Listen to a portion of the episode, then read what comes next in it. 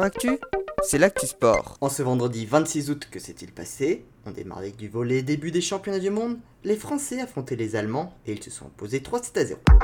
En cyclisme 7ème étape de la Vuelta, victoire d'Espalion résout Sereda de la Cofidis. Remco Evenepoel conserve le général. En VTT, c'est les championnats du monde au guet et il y avait aujourd'hui la course short track.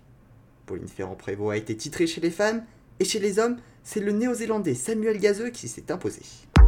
En football, Nice a battu le Maccabi Tel Aviv 2 à 0 après prolongation et réduit à 10.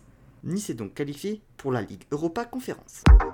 Enfin en football, il y a eu le tirage au sort de la Ligue des Champions. Le Paris Saint-Germain est dans le groupe H avec la Juventus Turin, Benfica et le Mekkabib Haïfa. L'Olympique de Marseille est dans le groupe D avec Francfort, Tottenham et le Sporting.